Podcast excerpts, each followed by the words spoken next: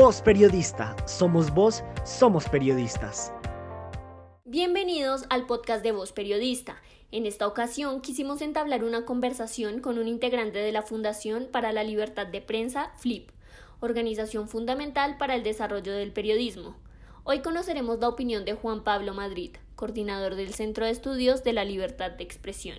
A nosotras nos causaba bastante como inquietud todo este tema, mm, pues porque en Colombia sabemos que el ejercicio del periodismo no es, eh, digamos que el más seguro y tampoco es como que se brinden las garantías eh, más óptimas para, para ejercerlo, ¿no? Y pues más en como en, en lugares más apartados cómo está el periodismo hoy en Colombia, eh, no solo para, digamos, las grandes ciudades, sino para las regiones. ¿Cómo está para un periodista o ni siquiera un periodista, sino alguien que quiere, pues, informar?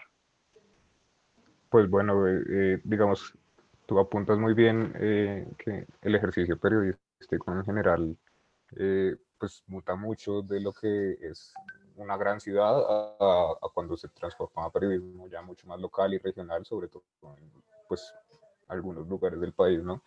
Eh, ahorita, digamos que pues es imposible no hablar de la pandemia como eh, una fuente de, por lo menos, inestabilidad o inseguridad, eh, sobre todo económica para los y las periodistas de región. Pues la, la mayoría de periodistas en región se sostienen a través de pauta, ya sea eh, de las alcaldías o, o, gobernaciones o pues pauta comercial y con la crisis que trajo la pandemia pues esa pauta ha bajado significativamente lo que obviamente significa que varios periodistas eh, pues ya no tienen el sustento que tenían para ejercer su labor tranquilamente, ¿no?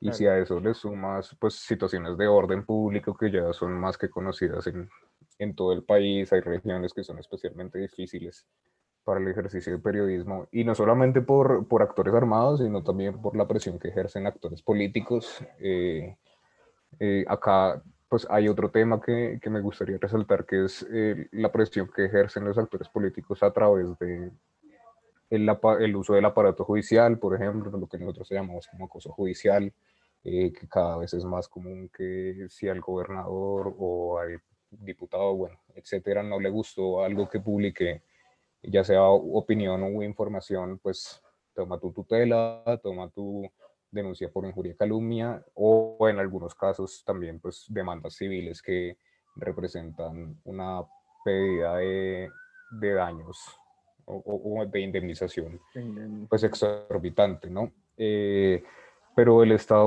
o sea, yo no me atrevería a dar como un, una foto del periodismo en Colombia en general, más allá de que pues estamos en una época jodida, eh, pues están viendo lo que está pasando ahorita, que nosotros andamos en un boleo acá, la flip por el caso de Juan Pablo Vieri y la periodista que grabó su conversación.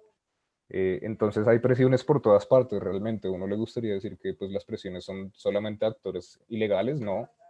Eh, es un gran factor, pero pues la presión también viene por parte del Estado, por parte de funcionarios públicos. Eh, entonces, pues es, mm, yo creo que trabajar en esto eh, implica un poquito querer ser optimista, pero la foto que todos los días vemos no, no da para tanto. Eh, y pues ese, ese sería como un poco mi diagnóstico. Voz Periodista agradece a Juan Pablo por su participación en el proyecto. Recuerda que si quieres contar tu historia, compartir tu caso o conocer otros testimonios de censura, puedes visitar nuestra página web www.vozperiodista.com o seguirnos en nuestras redes sociales como arroba vozperiodista. Hasta pronto.